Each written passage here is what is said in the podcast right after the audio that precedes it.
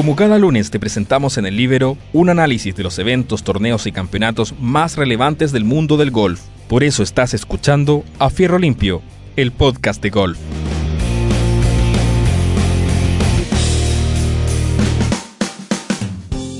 Hola, hola, ¿qué tal amigos? Aquí les habla Juan Eduardo Troncoso en una nueva edición de nuestro podcast de golf A Fierro Limpio por el Libero. Y vamos a comenzar eh, comentando lo que sucedió en el torneo del fin de semana eh, en, la gira del PGA. En efecto, se jugó el CJ Cup, eh, este torneo que es parte de la gira asiática que todos los años se desarrolla con básicamente tres torneos, el torneo de China, este de la CJ Cup, que es el torneo coreano, eh, y el So-So Championship, que es el torneo en Japón. Por efectos de la pandemia, eh, este año se suspendió el torneo chino y tanto el torneo coreano, la CG Cup, como el torneo japonés, el So-So Championships, que se juega la próxima semana, se trasladaron eh, a los Estados Unidos. Y la CJ Cup se, juega, se jugó eh, en una cancha en Las Vegas. Recordemos que la semana pasada eh, ya se había jugado en Las Vegas, entonces eh, los jugadores no tuvieron que alejarse demasiado para, para este, este, torneo. El Chirner Hospital, como ustedes recordarán, la semana pasada se jugó en el TPC Summerlin de Las Vegas. Pues bien, este se jugó en esta cancha en el Shadow Creek que es una cancha eh, a la que conviene eh, detenerse un ratito para conversar un poco sobre ella. No es una cancha que regularmente se ocupe en los torneos del PGA. Eh, de hecho, no se había ocupado.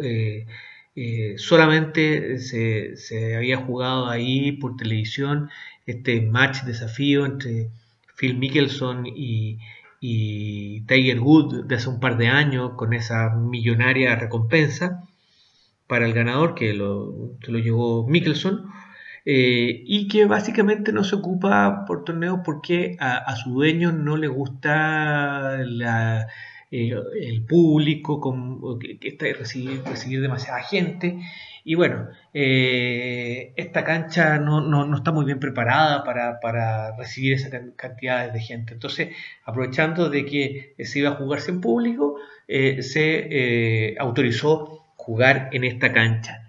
Y esta cancha está ubicada en el, cerca de Las Vegas, ¿no es cierto? Como decía recién, en pleno desierto y en pleno desierto eh, se ve, si uno la mirara desde arriba, como un, verdadero oasis ¿ah? de verde eh, que la verdad impresiona mucho eh, para cualquier visitante, dado el entorno donde, donde ésta se encuentra. Y la verdad que fue un diseño de, Tom Facio, este diseñador americano tan, conocido, que cuando le presentaron la idea de hacer una cancha ahí en ese lugar, eh, él dijo, eh, pues bien, voy a necesitar eh, mucho dinero para hacerla, dado las condiciones de la geografía del lugar. Entonces, ¿hay algún tipo de restricción? Preguntó. Y bueno, le dijeron, mire, ninguna. Solamente haga una cancha como usted la estime, pero que sea competitiva y que, y que la verdad eh, sea un lugar único. Y así fue. Este es un lugar único, al punto que, que dentro de los camarines tienen sus casilleros reservados, eh, expresidentes de los Estados Unidos, como, como George Bush, padre e hijo, eh, Barack Obama también tiene su casillero, eh, Michael Jordan frecuentemente está yendo a jugar ahí, y bueno, usted se preguntará si es que cualquier mortal eh, puede, puede ir a jugar esta cancha y la verdad es que eh, sí, eh, el, fee, el green fee eso sí cuesta 750 dólares. Hace un tiempo atrás no se podía jugar, pero ahora sí se puede si paga los 750 dólares del green fee y se nota, ¿no es cierto?, con la debida anticipación hace su reserva. La verdad eh, que eh, a, juzgar por, la imagen de televisión, la cancha es espectacular y bueno, si usted tiene los 750 dólares, el tiempo para hacer la reserva y el entusiasmo como para ir, probablemente vale la pena que, que visite la cancha. Y en esta cancha eh, eh, se desarrolló este torneo, eh, torneos de, como todos los de la gira oriental, de, de field reducido, 78 jugadores se dieron, cita, por lo tanto un torneo sin corte clasificatorio. y entre las, los nombres que, que, arrojó este torneo estaba la vuelta después de su lesión de, de Brooks Kepka, que lo pudimos ver ahí eh, desempeñándose eh, bastante bien. Eh, estaba presente, por supuesto, nuestro compatriota Joaquín, Joaquín Niman. Y, bueno, fue, era un film bastante interesante, con muchos de los mejores jugadores dándose cita ahí en, el, en, el, en la CJ Cup. Y resultó ganador probablemente de manera sorpresiva, eh, eh, en cuanto al, nombre, ¿no es cierto? Eh, pero no en cuanto al, juego desplegado. Jason Kokrak, este jugador nacido en Ontario, Canadá, de 35 años de edad, quien tenía la dudosa reputación, ¿no es cierto?, de ser el tercer jugador con más presentaciones en la gira sin haber logrado un título hasta esta fecha. En efecto, eh, este fue su torneo número 233 de su carrera eh, y, solo recién ahí eh, pudo estampar su primera victoria. Sin embargo, había logrado cuajar buenas actuaciones de todas maneras, al punto que tenía antes de este torneo ganancias acumuladas por alrededor de 9 millones de dólares. Eh, Jason Kokrak, jugador de, 2 metros de alto, 100 kilos de peso y como, como lo podrán haber visto en la televisión, de, una muy fuerte pegada, eh, que por supuesto eh, pudo poner en práctica, sobre todo en, en la última ronda, eh, donde golpes larguísimos y, y, mucha certeza en, eh, acertar fairway eh, fueron las claves para soportar el asedio de, fundamentalmente de Sander Schaufler que salió en el segundo lugar. Sander Schaufler que, que, siempre está, es candidato en todos los torneos importantes, jugador de mucha regularidad. La verdad que estuvo hasta el hoyo 16 eh, empatado. Eh, no obstante, en ese par 5 del 16, Chaufle hizo un bogey, ¿no es cierto?, que le costó caro. Eh, se puso uno arriba Jason, Jason Kokrak. y esa diferencia la mantuvo hasta, hasta el final Kokrak para cerrar en el 18, también un par 5 con un, con un extraordinario Verdi. Eh, se iba con el par y la verdad que no había opción eh, y Kokrak era el eh, ganador absoluto del torneo con un acumulado de menos 20. Eh, la verdad que, fue un, gran torneo para Kokrak, un gran torneo para Chaufele pero también un gran torneo para nuestro compatriota Joaquín Niman, y ahí aquí me quiero eh, detener un buen rato. La verdad que eh, cuajó su decimotercer top ten en su carrera, eh, con un sexto lugar en solitario, menos 13 y parciales de 72, 69, 68 y 66 en un gran último día con eh, menos 6 eh, eh, golpes. Menos 6 golpes. A ver, menos 6 o menos 7. Déjenme, voy a revisar aquí la, la, estadística. Y efectivamente cerró con menos 13 y una ronda de 66 Joaquín Niman. Pero ¿qué es lo que quiero comentar de Joaquín Niman? más allá de que en, la estadística eh, su sexto lugar le permitió avanzar al puesto 18 del ranking de la FedEx, eh, al puesto 44 en el ranking mundial, ya lo hemos dicho en otras ocasiones, eh, la FedEx es el ranking de la temporada el ranking mundial es el ranking de la carrera, digamos, donde toman las mejores actuaciones eh, y, la, y, se le van asignando un, porcentaje.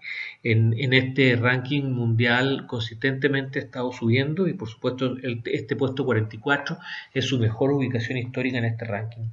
Adicionalmente, Joaquín Niman ganó 350 mil dólares de premio eh, para ya superar eh, la barrera a los 6 millones de dólares en su carrera. En la última ronda, Joaquín Niman eh, formó grupo con eh, John Ram, el español hasta hace poco número uno del mundo, y el japonés Hideki Matsuyama. Eh, a ambos dos los venció con claridad. Ram estuvo par de cancha en la última ronda y Matsuyama más dos en la última ronda. Salieron de a tres todo el torneo eh, no sé la razón por la cual eh, no se armaron pareja en la última ronda, eh, pero sí tuvimos la suerte de revisar en detención la última ronda de Joaquín Niman, porque, y aquí les paso el dato, la aplicación Golf TV de, la, de, la, de la página de la, del PGA transmite durante los dos eh, primeros días eh, a dos grupos que salen en la mañana y dos grupos que salen en la tarde.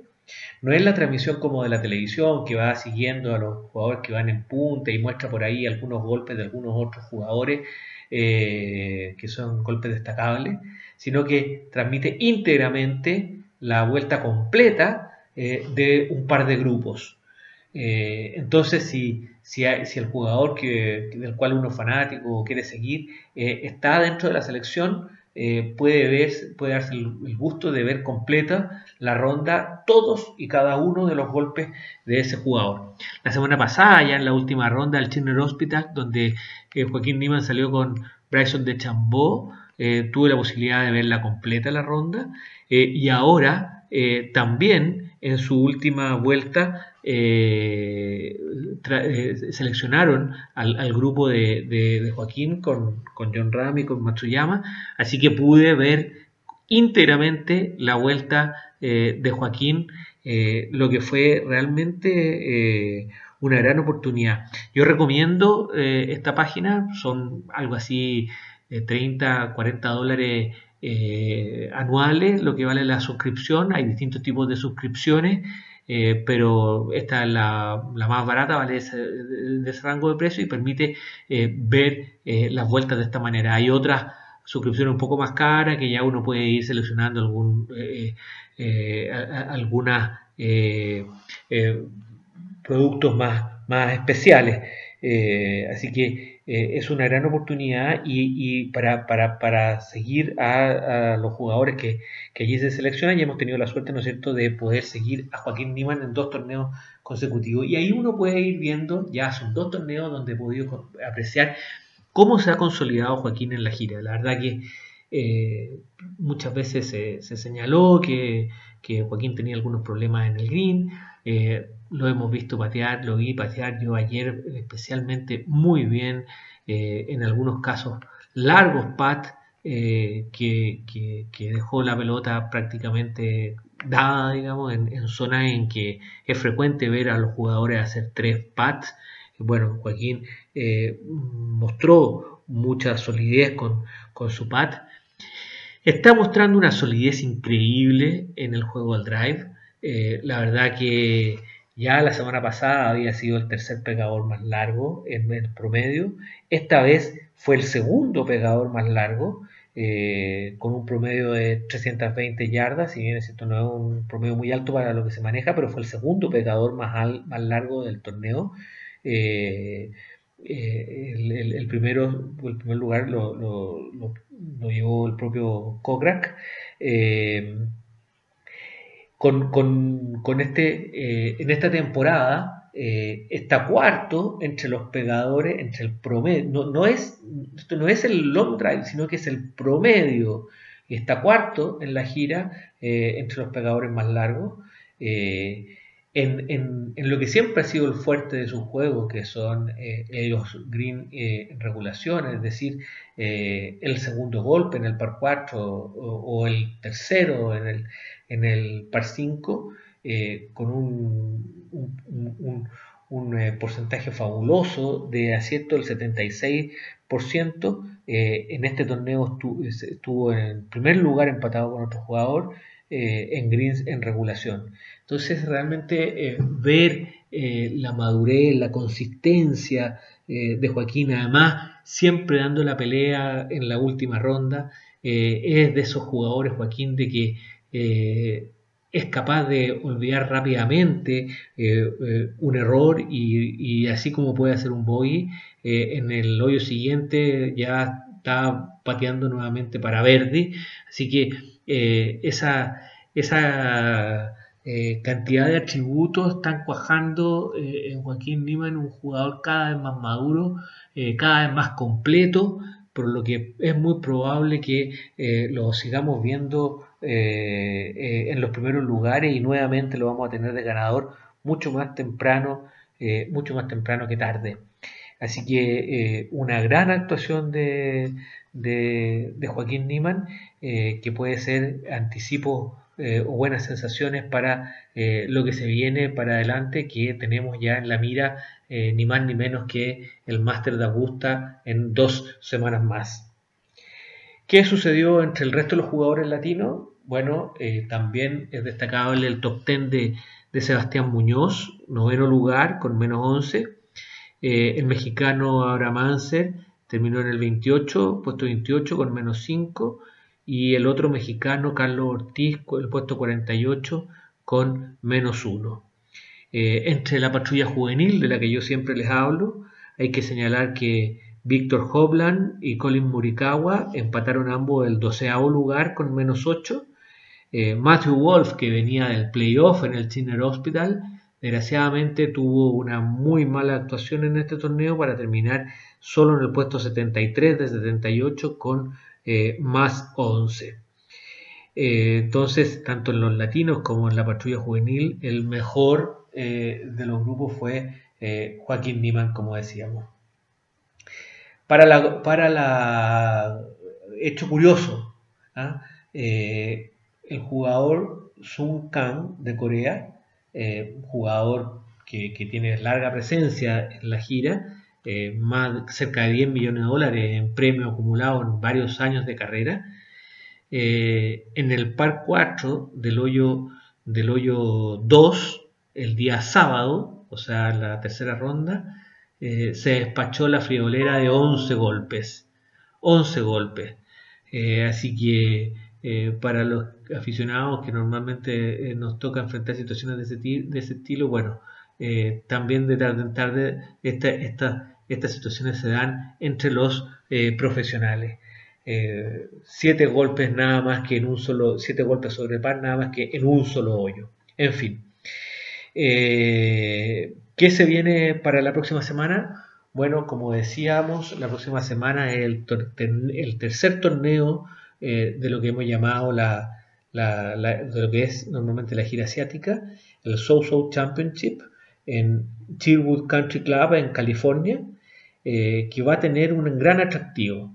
El campeón, el campeón defensor, eh, de, bueno, no dijimos que el campeón defensor del de la CJ Cup había sido Justin Thomas, que y, estaba bien ubicado, eh, top 10 entre eh, el día, para el día sábado, pero lamentablemente el día domingo tuvo una, una mala actuación sobre par, en fin, y quedó rezagado en el tablero. Bueno, el campeón defensor del Social Championship es nada menos que Tiger Woods. Así que vamos a volver a ver eh, jugar eh, a Tiger Woods en lo que probablemente va a ser su único torneo, no, no probablemente, con seguridad, eh, es su único torneo antes del Master de Augusta.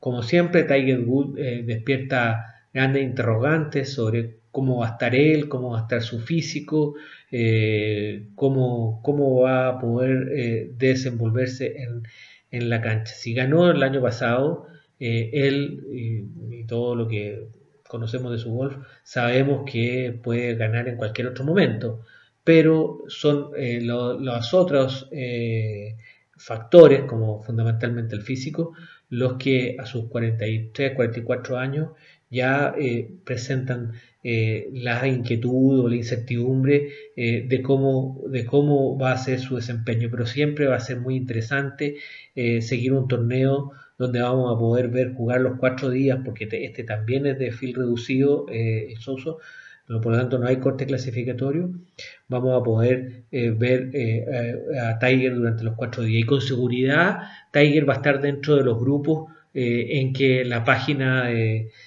Golf TV de la PGA va a seguir la transmisión. Así que si usted se, se, suscribe probablemente con toda seguridad va, va a poder seguir íntegramente el desempeño de Tiger en este torneo.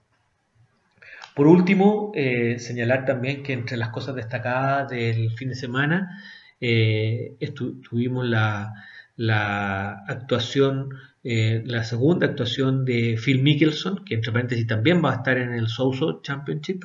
la actuación de la segunda actuación de Phil Mickelson en el Tour de Veterano, en el Champion Tour, segunda presentación y segundo triunfo. La verdad que, como él dijo después de terminar este torneo, eh, se siente súper cómodo en el Tour Championship porque puede jugar de la manera agresiva que él siempre ha jugado. Y eso le, eh, le, traduce eh, en buenos dividendos que hacen que lleve este notable registro de dos participaciones y dos victorias. Ahora Mickelson va a volver al, al, al, PGA, eh, normal, digamos, eh, ya que lo vamos a tener en el Souso Championship y también lo vamos a tener eh, en dos semanas más en Augusta, ya que lo que se viene es este torneo del Souso, después viene un torneo en, Houston y a continuación viene el Master de Augusta, que es el Master que correspondía al año anterior, o sea, o sea, el que se debió jugar en abril de este año que fue eh, trasladado a noviembre, pero que ya es parte de la temporada 2020-2021. Eh, lo que, al igual que el US Open, va a significar que en esta temporada 2020-2021 vamos a tener dos US Open y vamos a tener dos eh, Masters de Augusta, porque vamos a tener el de la próxima el de dos semanas más y también después está calendarizado el de la época normal en, en, en la segunda semana de abril eh, del año 2021. Bueno amigos, eso ha sido nuestro podcast de golf de, esta semana. Eh, espero que lo hayan, eh, se hayan entretenido con la información que le hemos dado y estaremos ya comentando lo que será el Souso Championship durante la próxima semana y siempre vamos a tratar de agregarle algunas otras cositas para atender eh, las necesidades y los, desafíos y los intereses de todos los fanáticos del golf que nos siguen semana a semana. Eso ha sido todo por hoy, que tengan una muy buena semana y hasta pronto.